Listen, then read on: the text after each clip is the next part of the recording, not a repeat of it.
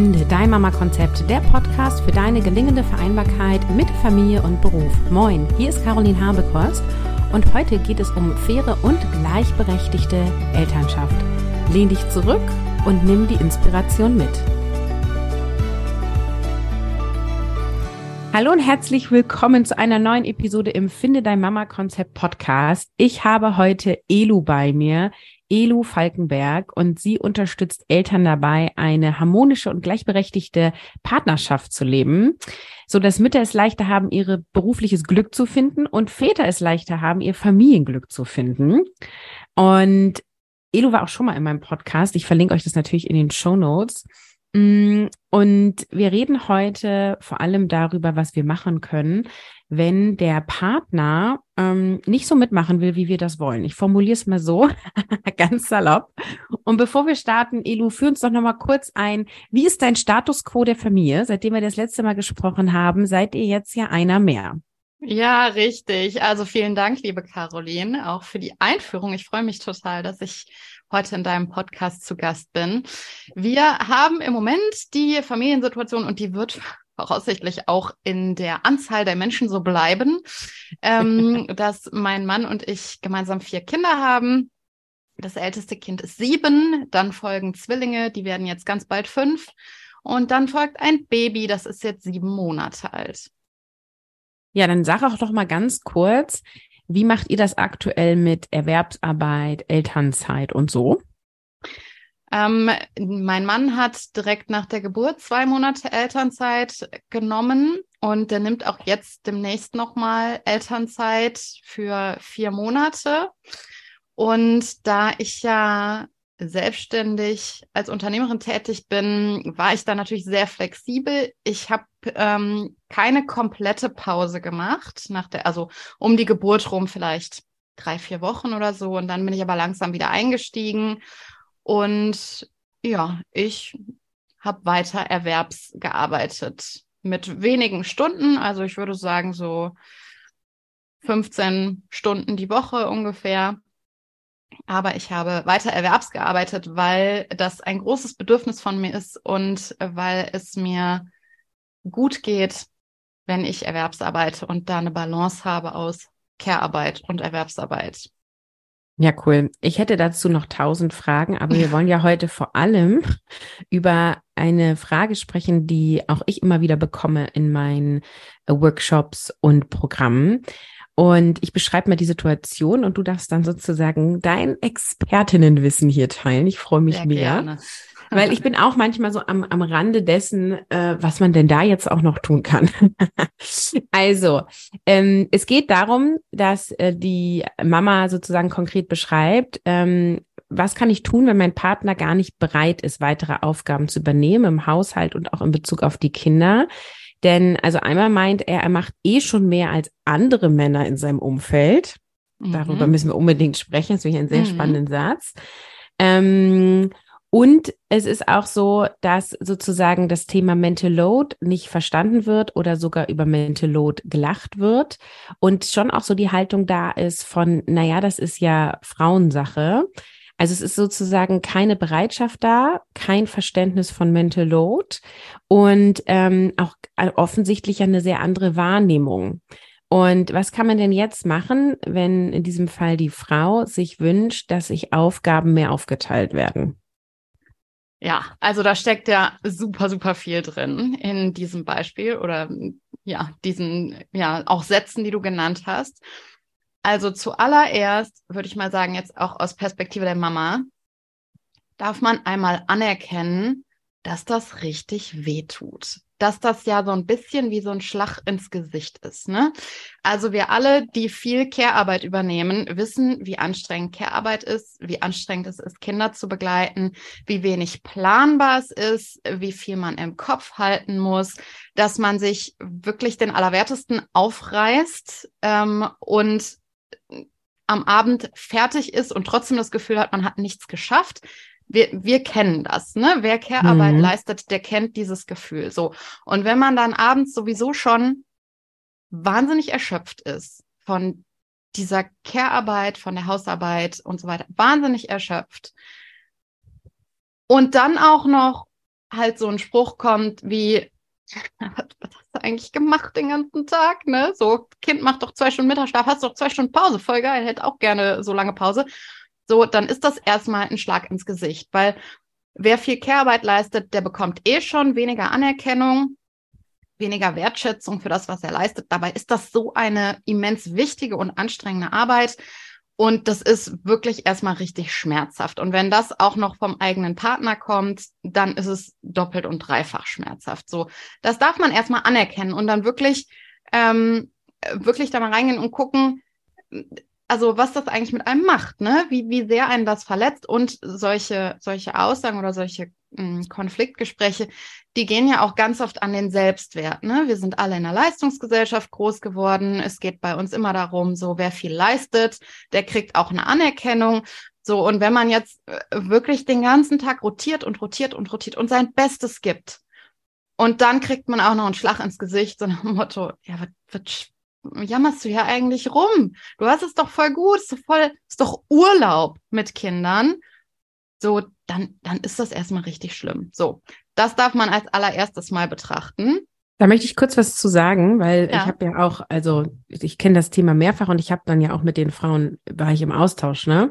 Und wenn ich dann auch sowas sage wie, ähm, oh, das ist ganz schön hart oder so, dann wird sofort der Mann in Schutz genommen. Es wird ja. sofort gerechtfertigt, ja, im Sinne von, ja, der ist ja auch so erzogen worden, also seine Eltern hatten ganz klassische Aufteilung oder wir kommen aus einer äh, Familie ähm, im Bereich, ähm, wie heißt es, Bauernlandwirtschaft, da ist das so, da ist das auch heute noch so, ne? Oder aber auch, ah, der macht ja auch so viel. Du, du hat, der hat auch viel Stress auf der Arbeit und so. Das heißt, ähm, der wird sofort in Schutz genommen und man will dem nichts Böses, auch um so den Hausfrieden dazu halten, so nach Motto, wenn ich jetzt auch noch aufmucke, wenn ich jetzt auch noch will, dass der irgendwie die Kinder dreimal die Woche ins Bett bringt, dann haben wir hier aber Ehekrise.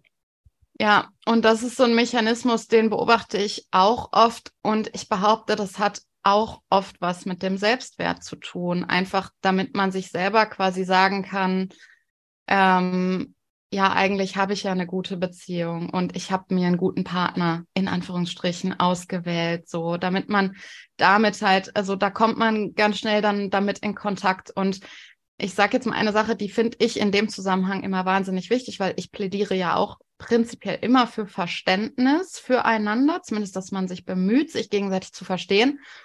Und dann gibt es aber einen Satz, den finde ich wahnsinnig kraftvoll und das ist der, ich verstehe das und es gefällt mir nicht. Mhm. Und äh, das ist, äh, das ist ein ganz wichtiger Teil, der da noch hinterherkommt. Ja, ich verstehe das. Der ist so groß geworden, ist so geprägt. So, es gibt Erklärungen dafür. Und gleichzeitig finde ich das total bescheiden. So, mhm. jetzt wäre es mir fast rausgerutscht. So, und das, das darf man, das darf man so formulieren. Und das ist nämlich auch mh, mm, ein weiterer Punkt, auf den ich gerne eingehen würde, nachdem man einmal für sich selber anerkannt hat, wie weh das eigentlich tut, so was gesagt zu bekommen, wie ja Mental Load, ist es so anstrengend, auf den Knopf von der Waschmaschine zu drücken.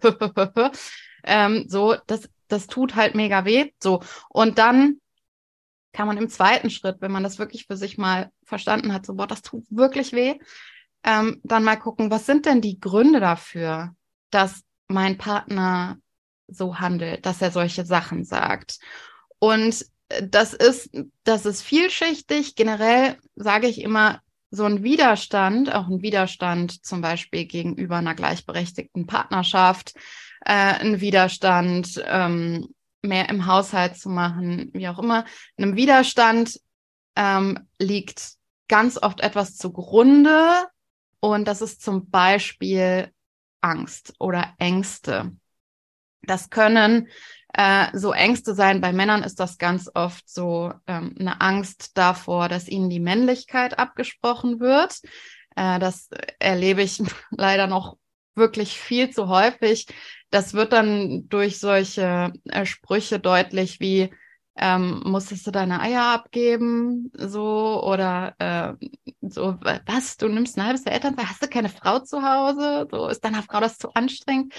So, das ist so dieses so, ähm, Männlichkeit ähm, passt nicht oder entspricht nicht diesem, ich kümmere mich auch zum Beispiel um Kinder oder Haushalt und so weiter. Also das ist ganz oft eine Angst ähm, davor, dass die Männlichkeit abgesprochen wird. Es kann aber auch sowas sein wie eine Angst vor Überforderung im Umgang mit den Kindern zum Beispiel. Ähm, Angst vorm Karriereknick ist auch ganz oft ähm, da der Fall. Ähm, also das kann diesem Widerstand zugrunde liegen. Und was auch noch ganz häufig darunter liegt, ist eine Angst vor einer eigenen Selbstwertreduktion. Weil ganz oft ist ja das Gespräch darüber oder wenn man in, ins Gespräch darüber kommt, so ähm, als Mutter irgendwie, ich bin unzufrieden mit unserer Aufteilung, ich will, dass wir eine gleichberechtigte Partnerschaft leben und ich reiß mir hier den Allerwertesten auf und so und du kannst schön arbeiten gehen. Dann kommt ganz oft beim Partner an, du machst nicht genug.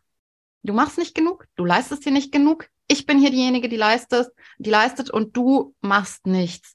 So, und das ist dann wiederum, und da kommt diese Dynamik dann auch zustande, das ist dann wiederum beim Gegenüber, bei dem Partner im heteronormativen Fall, ähm, äh, so eine, ja, da gehen auch die Alarmglocken an, weil, wie gesagt, wir leben in einer Leistungsgesellschaft.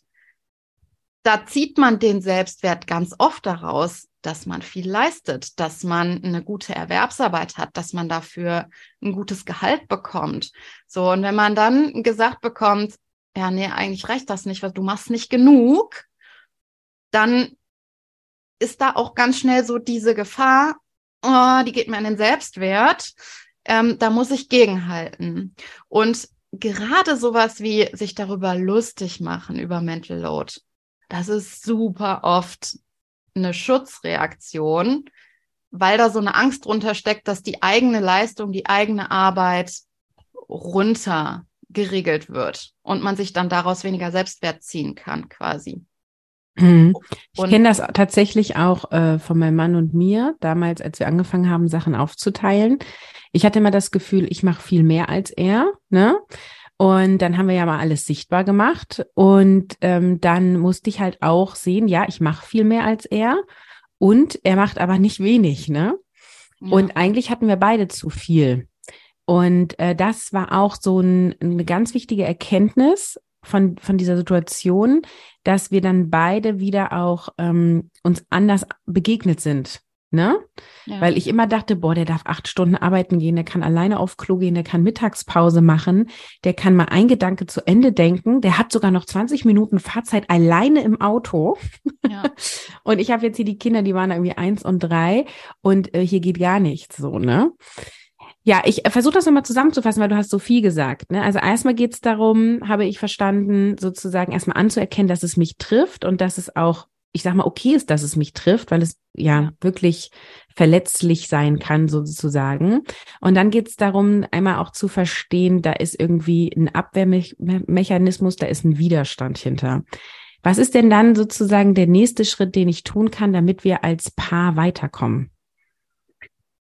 Also als erstes, und das mm, mache ich eigentlich in all meinen, ähm, in meiner Arbeit mit meinen Kundinnen auch immer, als erstes ist wirklich da nochmal zurückzugehen auf diesen ersten Schritt und zu gucken, was trifft mich denn da ähm, und, und wo trifft es mich und was sind meine verletzlichen Punkte da dann folgend einmal den Heilungsprozess anzustoßen und sich dann mit sich selber zu beschäftigen, weil so eine Veränderung ne, von, einer, von einer ungleichberechtigten Partnerschaft in eine erfüllte und gleichberechtigte Partnerschaft, das braucht viel Kraft. Und für diese Kraft, die, die man dazu braucht, braucht es Heilung von vielen verletzlichen Punkten, die wir so in uns tragen, die wir individuell in uns tragen wir haben individuelle verletzliche Punkte und die wir aber auch so im Kollektiv mit uns rumtragen. Ne? Wir sind alle in einer patriarchalen äh, Gesellschaft groß geworden.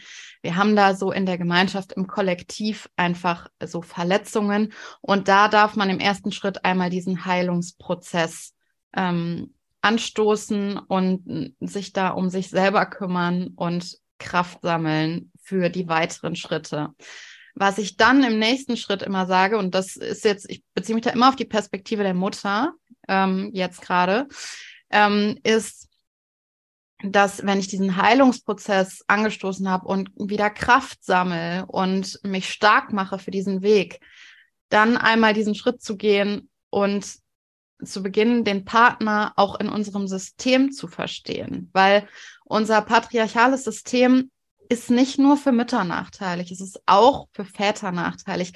Was da ein riesengroßes Dilemma ist, ist, dass der Leidensdruck von Mütter und Väter zum einen unterschiedlich ist, also die haben unterschiedliche Pain Points, unterschiedliche Schmerzpunkte und was noch dazu kommt, und das ist eigentlich die besondere Herausforderung, der Zeitpunkt des Leidensdrucks oder wenn der Leidensdruck am größten ist, der Peak des Leidensdrucks, ist zeitlich unterschiedlich.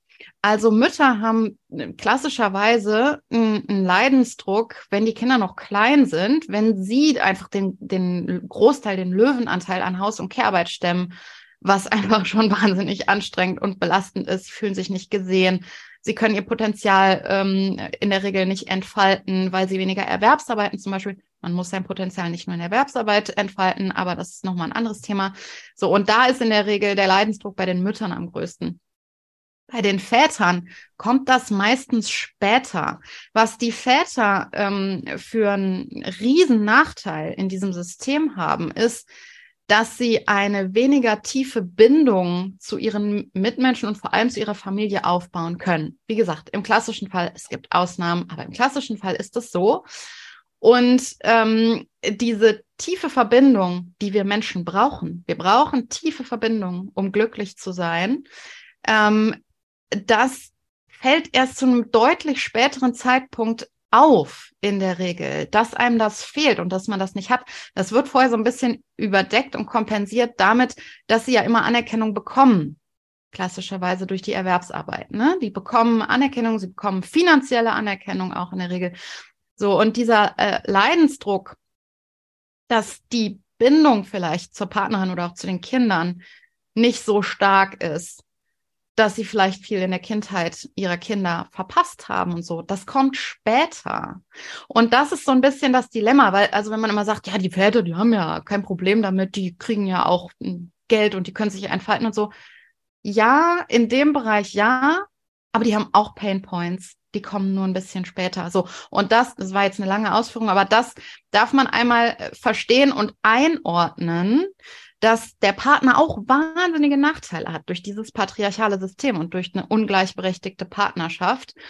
Ähm, und dann darf man eben als nächsten Schritt anfangen, eine tiefe Verbindung zu fördern oder noch zu verstärken, also zwischen den Eltern, ne? im heteronormativen Fall Vater und Mutter, ähm, dass man da wirklich eine tiefe Verbindung schafft, weil eine gleichberechtigte Partnerschaft basiert eigentlich immer auf einer Verbindung zueinander. Und das bedeutet so dieses Sehen und Gesehen werden. Ich sehe dich, du strengst dich an, du, äh, du investierst hier in, in uns als Familie, also in beide Richtungen, ne? Und du siehst mich. So, das ist ja dieses Wechselspiel, diese Balance. Und wenn man da eine Verbindung verstärkt und gefördert hat, auf dieser Verbindung wo man sich, sich gegenseitig sagt, so, ich sehe dich, ich sehe, dass du dich anstrengst. Siehst du auch, dass du, dass ich mich anstrenge. Wir sehen uns gegenseitig, wir sehen uns beide.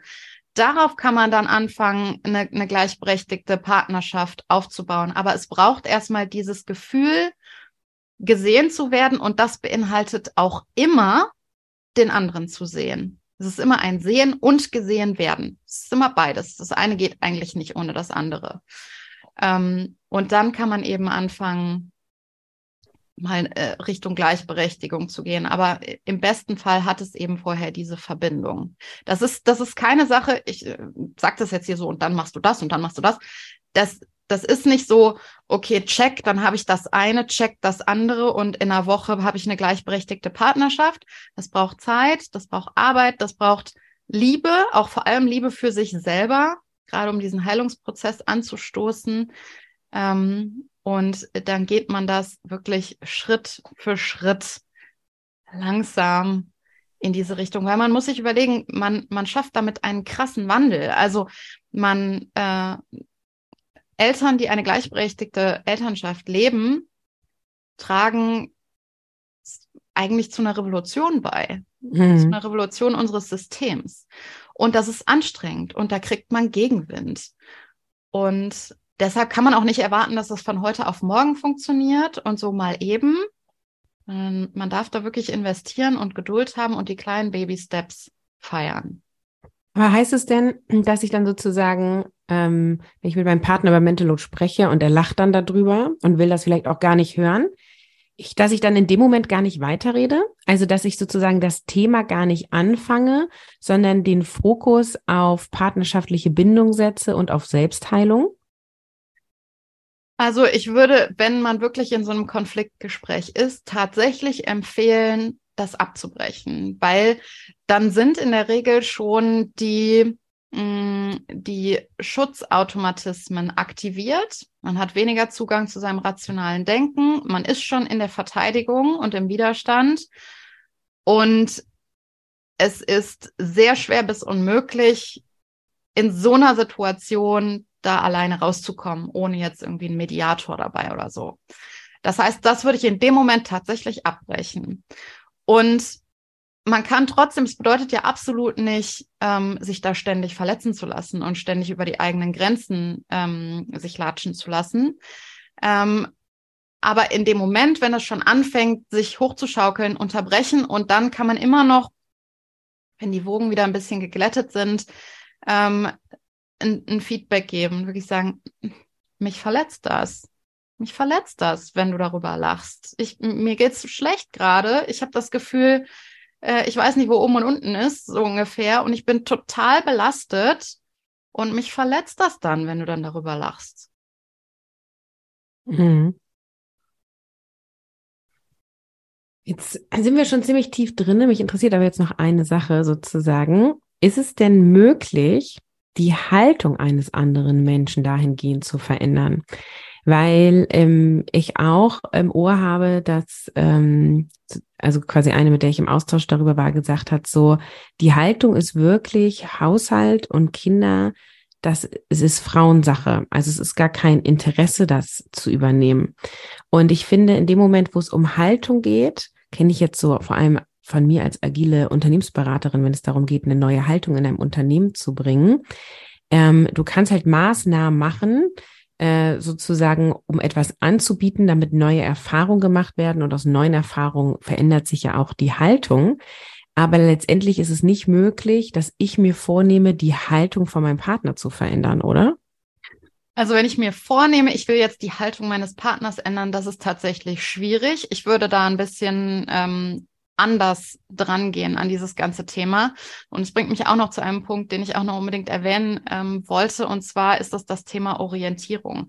Weil was wir total unterschätzen, ähm, gerade in diesem Zusammenhang mit Rollenbilder, also ne, das klassische Rollenbild eines Vaters, der Vater muss das Geld nach Hause bringen, das klassische Rollenbild einer Mutter, die Mutter ist halt verantwortlich für Haushalt und Kinder. Ähm, das, das kann man doof finden, und gleichzeitig vergessen wir da ganz oft den großen Gewinn, den diese Rollenbilder haben. Und zwar ist das Orientierung. Sie geben Orientierung und das ist etwas, was wir Menschen brauchen. Wir brauchen Orientierung und es ist so ein bisschen, mm, ja, wie so eine Erleichterung, wenn wir wissen, was wir tun sollen. Ne? So, du weißt als Vater, so, das ist halt deine Aufgabe, Geld zu verdienen. Du weißt als Mutter, das ist halt deine Aufgabe, Kinder zu betreuen, Haushalt zu machen. Das ist eine wahnsinnige Erleichterung. So, und wenn jetzt äh, jemand kommt und an dieser Orientierung rüttelt, und zum Beispiel äh, dann sowas sagt wie, äh, ja gut, aber du kannst dich ja jetzt auch mal um die Kinder kümmern, so als Vater, dann ist das so, äh, dann, dann weiß ich ja überhaupt nicht mehr, was ich machen soll und wo ich lang muss. Und da muss ich ja selber überlegen, was ich eigentlich möchte. Und das ist wahnsinnig anstrengend. So, das ist das eine. Und das andere zum Thema, ähm, wie oder was mache ich, wenn ich die Haltung meines Partners ändern möchte. Ich, wie gesagt, ich würde da so ein bisschen anders rangehen und erstmal prinzipiell ähm, meinem Partner oder meiner Partnerin unterstellen, dass sie mir positiv gesonnen ist und dass sie möchte oder er, dass es mir gut geht. Und wenn es jetzt so ist, dass ich wahnsinnig belastet bin von diesem, von diesem Berg an Haus- und Care-Arbeit, was einfach wahnsinnig anstrengend ist, und es mir wirklich nicht gut geht, dann glaube ich, kann man darüber am ehesten noch ins Gespräch kommen und sagen, so, wie können wir es denn schaffen, dass es sowohl mir als auch dir gut geht mit unserer Aufteilung, mit dem, was wir übernehmen, mit dem, was wir beruflich machen. Also eher so über die Schiene. Also nicht das primäre Ziel zu haben, ich will jetzt deine Haltung ändern, sondern das Ziel ist, wie können wir es schaffen, dass es uns beiden gut geht? Mhm. Machen wir das zusammen. Ich finde auch die Idee, ich verändere den anderen ein Stück weit übergriffig, ne? Genau. Also äh, das finde ich kein gutes Ziel, zu sagen, wie kann es uns beiden in unserer Elternrolle und in der Paarrolle, also in der Liebesbeziehung gut gehen. Das ist sicherlich ein Ziel, was beide unterschreiben würden und dann kann man darauf hinarbeiten. Ja, genau. Ja. Ja, sehr cool. Danke für die Einblicke und auch eine sehr spannende Perspektive. Jetzt kann ich mir vorstellen, dass die ein oder andere sich fragt, ja, aber wie sehe ich mir denn jetzt meine Wunden an? Oder wie starte ich denn jetzt so ein Heilungsprozess und wie kann ich denn dann irgendwie meinen Partner da integrieren und wirklich eine tiefe Verbindung kreieren? Und da hast du ja was, wo man das lernen kann. Erzähl doch mal. Genau, also ich habe von super, super vielen Müttern ganz oft gehört, ja, Elu, ich möchte eigentlich gerne unsere Partnerschaft verändern und mir geht's nicht gut so, aber mein Partner zieht nicht mit, mein Partner möchte nicht, mein Partner will kein Coaching machen, mein Partner will sich nicht verändern so. Und das hat mich selber so bewegt, dass ich dachte, okay, das, ich will das so nicht akzeptieren, ich will das so nicht stehen lassen und ich will, dass sich was verändert so. Und äh, deshalb habe ich mein brandneues Programm äh, auf die Beine gestellt. Be the Change heißt das. Und das Programm richtet sich explizit an Mütter, die ihre Partnerschaft in eine erfüllte und gleichberechtigte Partnerschaft entwickeln wollen, auch wenn der Partner noch nicht mitzieht, und zwar ohne Kampf gegen den Partner. Das ist mir immer ganz wichtig, weil das ist ja ganz oft in dieser Gleichberechtigungsschiene, dass man da so schnell reinrutscht in, wir müssen das durchboxen und das müssen wir einfordern und so. Ähm, und ja, ich, ich will eine Veränderung, ich will, dass sich gesellschaftlich was ändert, ich will, dass sich die Partnerschaften und die Elternschaft von so vielen wie möglich verändert und in eine Gleichberechtigung entwickelt, aber nicht mit Kampf. Ich glaube, da kommen wir nicht, äh, das ist nicht der Weg zum Ziel. Und ähm, das ist nämlich genau das, was mein Programm bietet. Also eigentlich das, was ich eben beschrieben habe. Ne? Also zum einen die eigenen Wunden angucken, den eigenen Heilungsprozess anstoßen, eine tiefe Verbindung fördern und kreieren, nachdem man den Partner verstanden hat oder beginnt, den Partner zu verstehen in unserem System und dann eben eine Gleichberechtigung anzustoßen. Das Programm äh, startet zum ersten Mal äh, ganz bald am 2.2.23. Da ist die Eröffnungszeremonie. Und ähm, am 22. Januar öffnen die Tore für das Programm. Und am 22. Januar werde ich auch abends ein kleines äh, Webinar ähm, dazu geben ich feiere den T Titel äh, des Webinars äh, total. Und zwar ist der Titel Verfluchte faire Elternschaft. ich stelle da drei Dinge vor oder drei Gründe, warum es mit der gleichberechtigten Elternschaft so oft nicht klappt. Und stelle da auch das Programm nochmal genauer vor. Genau, das, die Teilnahme am Webinar äh, kostet dich 0 Euro. Ähm, kannst dich da anmelden. Ähm, genau, am besten wolltest es auch noch in die Show Notes stellen. Genau, ich packe alles ne? in die Show Notes. Genau, also da, wenn ähm, dich das als Zuhörerin interessiert, dann kannst du dich da gerne für anmelden und da erzähle ich dann auch noch mal mehr zum einen über die gleichberechtigte Elternschaft und dann eben auch noch mal mehr über das Programm. ja, sehr mega. cool. Also ich bin ja so überzeugt von Be the Change, dass ich entschieden habe, Affiliate-Partnerin zu werden. Das bedeutet, dass ähm, ich dieses Programm sozusagen auch über meine Kanäle anbiete. Also Elo führt es durch Und wenn du über den Link in den Show Notes dich für das Programm entscheidest, dann bekomme ich eine Provision. Das einmal zur Transparenz, das ist mir ganz wichtig. Das heißt, wenn du Bock hast, bei Be Change dabei zu sein und du ähm, ja buchen möchtest, dann tu das sehr gerne über meinen Link, dann freue ich mich. und Elu sowieso. Und ähm, ich kann es dir vom Herzen her empfehlen, denn, also das ist ja auch eine Frage, die ich immer wieder kriege. Caroline, wie hast du deinen Mann dazu bekommen, dass ihr in eine gleichberechtigte Elternschaft gegangen seid?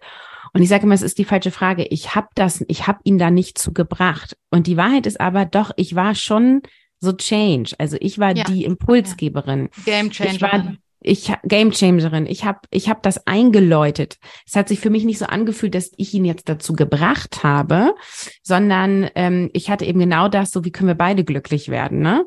Und dadurch habe ich aber die die Veränderung hervorgerufen. Und ich finde es großartig, dass es da jetzt ein Programm gibt. Also alle Links findest du in den Show Notes. Danke, Elo, dass du dabei warst und ähm, ja, allen ganz viel Spaß, die dabei sind. Tschüss. Vielen Dank. Tschüss, liebe Caroline. Ich hoffe, du hast viel mitgenommen. Für mich war ja der Satz, ich verstehe dich und es gefällt mir nicht, ein riesen Takeaway. Wenn du Bock hast auf mehr ELU, auf Be the Change, dass du eure Partnerschaft veränderst dahingehend, dass sie gleichberechtigt wird, dann klick auf den Link in die Show Notes. Dort findest du mein Affiliate-Link für das Programm von ELU Be the Change.